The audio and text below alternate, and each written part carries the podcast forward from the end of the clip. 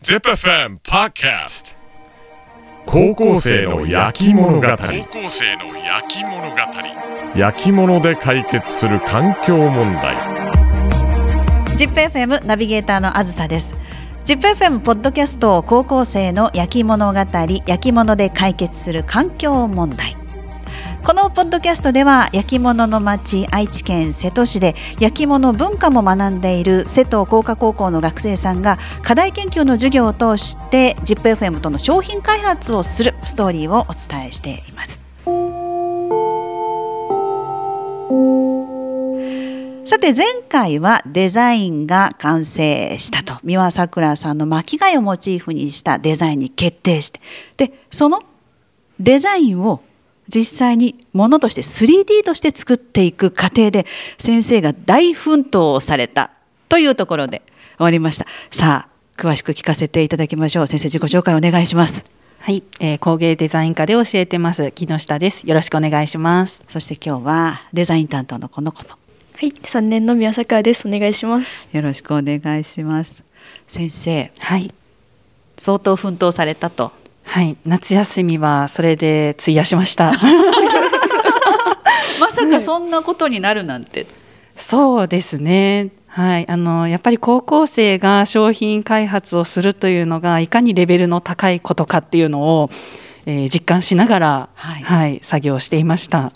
三輪さんのそのデザインを見た時に、はい、こったらできるかなっていうのが先生の中にもおありになったってことですよね。そうですね、まあ、あとはあの、まあ、商品開発をするっていうことを前提に考えているので、えー、そうなるとやっぱりある程度同じものを、うん、作れる技法っていうのと、まあ、できそうな技法っていうのを考えて、えー、検討していきました。はい、でその中で一鎮、はいという技法が使われている、はい、ということで今回ねさくらちゃんこのお皿に一鎮という技法を使いました。一鎮ってどんなのでしたっけ？一鎮はチョコペンみたいな感じで 書く粘土で書く技法です。はい。そのチョコペンみたいなね感じでこう巻き貝のモチーフくるくるくるっていうのが描かれているんですが先生はこれは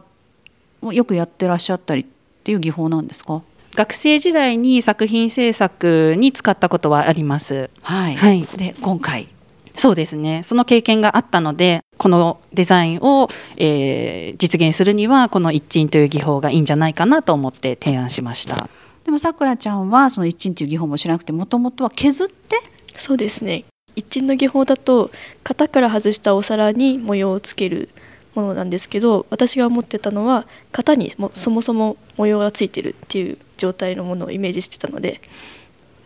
また違う作品になりましたはい、先生その削るっていうのは難しいことなんですか？そうですね。あの話を聞いていると均一な線で、うん、同じ太さで彫りたいっていう話だったのでそうなると石膏画と同じ太さで同じ深さで彫るのはちょっと難しいんじゃないかなと思ってそれであれば一鎮の方が、えー、同じ太さで線が描けるんじゃないかなと思いました。はい一鎮さくらちゃん知らなかった、ね、そうですね。技法ですもんね。じゃあ実際その一鎮をじゃあやってみようということになりました。どんな苦労がありました？うんもうやったことがなかったので最初は慎重にやっちゃってて 先生に線が死んでるって言われて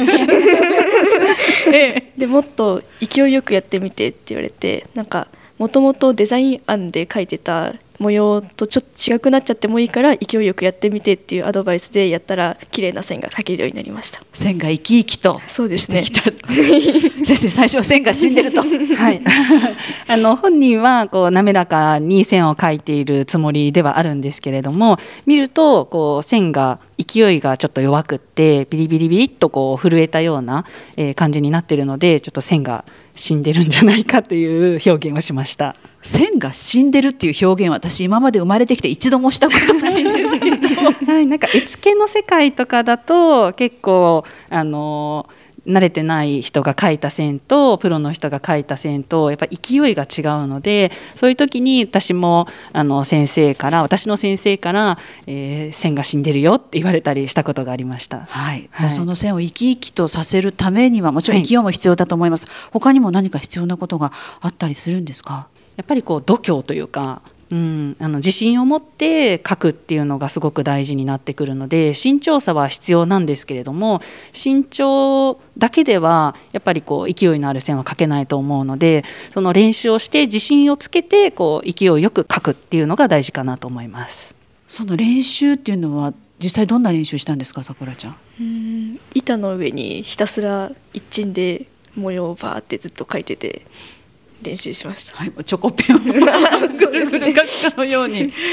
やっぱりこう最初よりもどんどん上手くなっていくものですか？なりますね。ガタついてないとかそういうのが目に見えて分かりましたね。うん、じゃあこの線でいこうっていうレベルまで達することが。この線なら自信持って製品にかけれるみたいな、はい、ところまでいけました。実際に何回ぐらい書いたか覚えてます？？50回は全然やりました。先生結構早いんですよ。そうですね。なんか多分回数重ねるうちになんとなくこう勢いっていうのが分かってきたんじゃないかなと思います。でもその一鎮っていう技法を一枚一枚のお皿一つ一つにやらなきゃいけないわけですよね。もし失敗しちゃったなんていうのがあったらそのお皿はどうなるんですか？今のところは失敗してなくて、ええ。えっと剥がれ落ちちゃうっていう失敗はあったんですけど線自体があこの線ちょっと失敗したなっていうのが今のところはないので、うん、特に修正したりっていうことはまだしてません。練習の成果。そうですね。ですよね、はい、でも剥がれ落ちちゃうことがあるんですか？そうですね。あのお皿の水分量と一鎮の水分量が違うとチョコペンみたいに本当にペリペリって剥がれ落ちちゃうことがあってそれが何回かありました。その辺先生とても難しそうですそうですね。やっぱりあの生地の水分量の管理っていうのがすごく大事なんですけれども授業では週に1回しかないのでやっぱりその週1回で管理をするっていうのはとても難しいんですね。なので毎日あの様子見てねって自分の赤ちゃんのように お世話をしてねって言いながら、はい、あの硬さというか水分量の管理を徹底してやってもらいました。どんなふうにお世話してたんですか？乾いちゃったやつだと霧吹きをちょっとかけてあげたり、えっと、発泡スチロールに入れて保管してるんですけど水分含ませた新聞とかをかぶせてあげたりして調整してました。手がかかるんですね。そうですね。すごい手かかりますね。こんなにやっぱり作品作り先生手がかかるものなんですね。そうですね。やっぱりこう毎日作業ができればもう少し楽ではあるんですけれどもそれを限られた時間内で行うっていうのがやっぱりハードルが高かったかなと思います。はい、さあそして先生今回こんな風にさくらちゃんのデザインが完成して、はい、今素焼きの状態まで来ています、はい、デザインいかがですか、あのすごく可愛らしいなと思うので、あのさくらさんには出来上がったら私にも一枚ちょうだいねって言ってます。おいくらで？そしてそれが今素焼きの状態になりました。今後どんなことが楽しみですか？はい、今後はあの釉薬をかけるとあの生地の部分とそれから一鎮をした部分とであの濃淡の差が釉薬に出てくるのでそこがあの見どころになってくるので楽しみにしています。さあそして今回ね途中で断念することになっちゃったんですが新井海斗君、はい、シャコガイをモチーフに作品をね、はい、デザインしてくれたそうです。先生から見ていかがでした？そうですね。あの最初はなかなかうまくデザインが決まらなかった新井君なんですけれどもそのシャコガイをモチーフにやっぱり動きを感じるようなお皿のデザインを最後考えてくれたので楽しみにはしていた分、えー、途中であの諦めなければいけなかったところがすごく残念です。ね本当に残念ですよね、はい、でもさくらちゃんの作品でこれを完成に近づけていきます。この後また釉薬のお話をね次回以降お伺いしていくんですがどんな釉薬になりそうかちょっとだけ聞かせてください色は？あ青磁釉という釉薬を作っているので青っぽい感じの色味の釉薬になる予定です。はい、完成に近づいてきましたね。さあということで今回は実際に素焼きの状態まで来たお話をお伺いしました。瀬戸工科高校の木下先生そして美和さんでした。どうもありがとうございました。ありがとうございました。次回は釉薬のお話です。高校生の焼き物語焼き物で解決する環境問題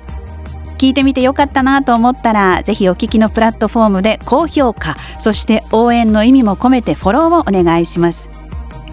でまた今回の瀬戸工科高校とのコラボ商品のように ZIPFM は地元の素材を使って地域の人たちとコラボレーションをするなど地産地消をテーマにした商品開発をしています。開発した商品は ZIPFM オフィシャルストアで販売地元の良い文化を再発見発信をしています。概要欄にリンクを貼っておりますのでぜひ一度覗いてみてください